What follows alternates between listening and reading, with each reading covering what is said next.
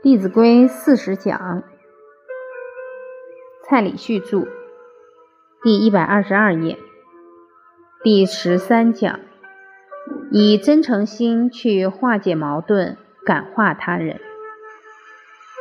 我们前面讲到了“亲所恶，谨为去”，人要避免很多坏习性的养成。提到赌的问题，好色的问题，提到。四个习性不能长：骄奢淫逸。对治逸，最重要的是要让，要从小让孩子养成勤劳的态度，做家事的习惯。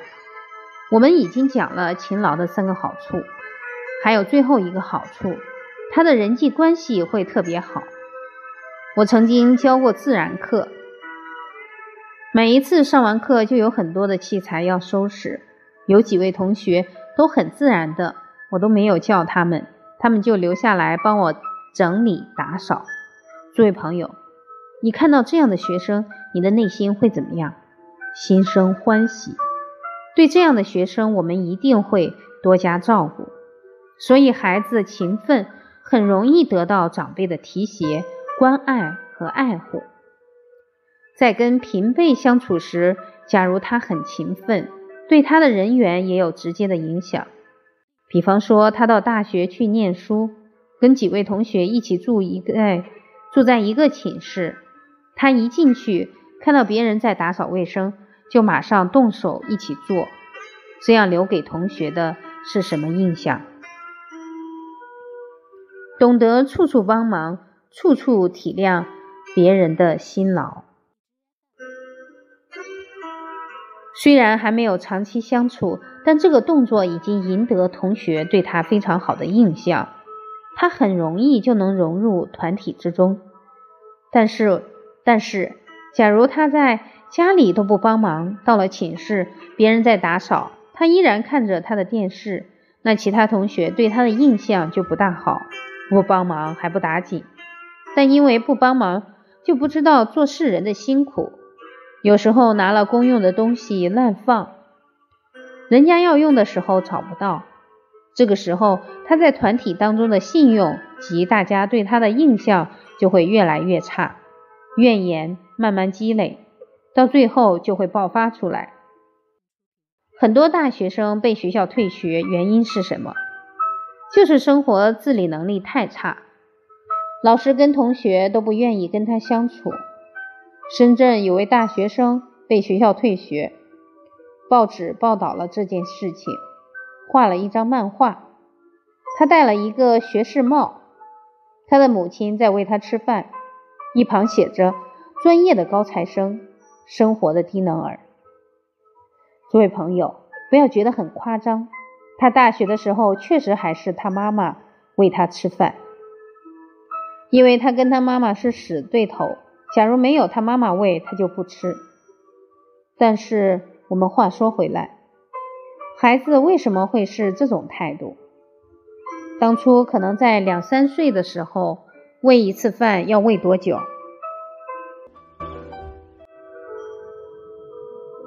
全家跑全场，喂完要一两个小时，大人腰都快断了。所谓无规矩不成方圆。教育孩子一定要让他养成好的生活习惯，绝对不能放纵孩子。到他养成坏习惯，长大了要扭转都扭转不回来。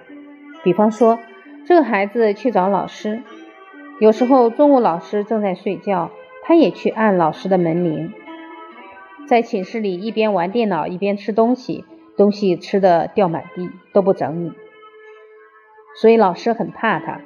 同学也很怕他。我们希望孩子往后人生能够走得顺利，就要养成好的习惯才行，不然他的人生会遇到很大的阻力。以上是亲所恶，谨为去的内容。关于亲所好，我们在这里再做一点延伸，不只是父母，其他亲人所希望的，我们也要尽力去做。比方说妻子、儿女。一定希望我们能够多陪伴他们。有句话说，所有的成功都弥补不了家庭的失败。但很多人说，现在工作那么忙，哪有时间陪孩子？他们都说“人在江湖，身不由己”，这句话有没有道理？这叫找借口。人只要有心，一定可以把事情做好。当然，确确实实存在人情往来的情况，所以一定要学习一种能力——拒绝的能力。不然，你的时间通通会耗在应酬上，耗在很多对家庭、对人生不太相关的事情上。拒绝容不容易？不容易。拒绝他人其实有两大法宝，这两个法宝拿出来，一般来说，朋友就不会为难你。第一个法宝就是父母，比方说朋友要找你去花天酒地，你实在是不想去，一去又要熬一熬到半夜一两点，且谈的都是言不及义、好行小惠的话。你这个时候就可以把父母请出来，就跟他说：“我已经答应我妈妈要回去，今天晚上陪她。我一两个礼拜前就答应她了，所以我得回去。”一般情况下，朋友听到你要回去探望父母，他当然不会勉强你。说不定你这么一讲，他也突然想到，我也很久没有回去看我父母了。你这个拒绝还唤醒了他的孝心，这是第一个法宝。第二个法宝是妻儿。当你不想去应酬，你可以跟朋友说：“今天晚上我要给我儿子讲两个德育故事，都已经跟他约好了。”《弟子规》说：“凡出言，信为先。”孩子还小，我不能失信于他，所以我必须回去。当你把这两张王牌拿出来，基本上朋友不会。强你所难。假如两张王牌拿出来还是没用，对方还是硬拉你去，怎么办？人生，人生应该有所取舍，这样的朋友应该敬而远之。当我们有更多的时间，就能够做到亲所好，力为具。我们之前也提到晨昏定省。常常回家看父母，父母会很欢喜。有些年轻人也会利用礼拜六或礼拜天回家看父母。怎么看的？带着孩子一进门就坐在沙发上看报纸，夫妻两个都坐在沙发上，孩子东跑西跑，爷爷奶奶忙得不亦乐乎。一大早出去买菜，回来又赶快煮菜，煮完端出来，我们放下报纸吃饭了。吃完饭也没有帮忙收拾碗筷，就说：“妈，我要走了。”拍拍屁股带孩子走了。爷爷奶奶坐在沙发上喘了几口气，累死了，还不如不要回来，清静一点。所以我们要理解到，我们回家探望父母，一来是尽孝心，二来是要多体恤父母。我们提前买好菜，到了家，夫妻俩应该主动去做菜。这样才能减少父母的负担，这样我们这颗孝心才是真正尽到了。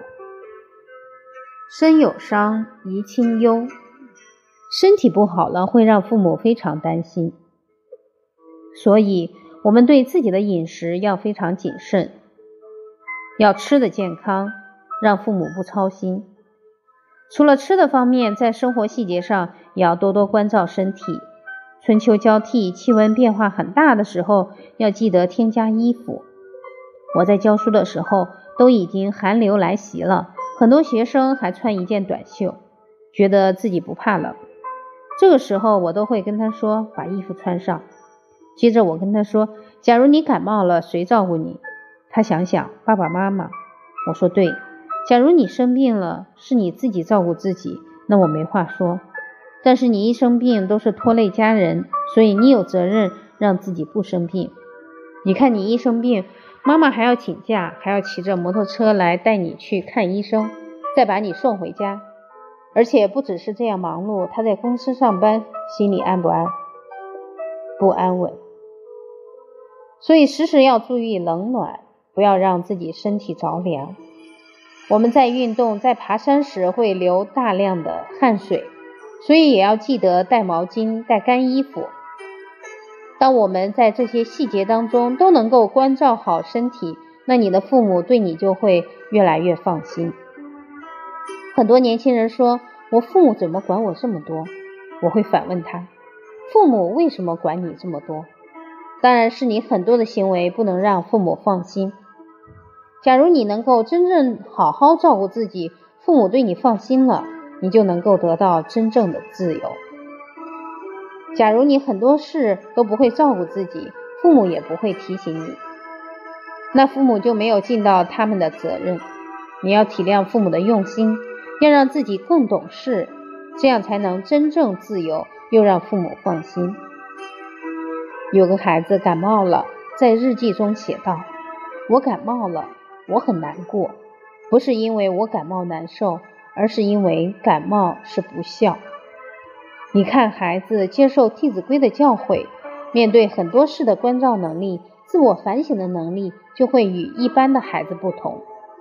《孝经》开宗明义章说：“身体发肤，受之父母，不敢毁伤，孝之始也。”一个人的孝道，一定是从爱护自己的身体开始落实。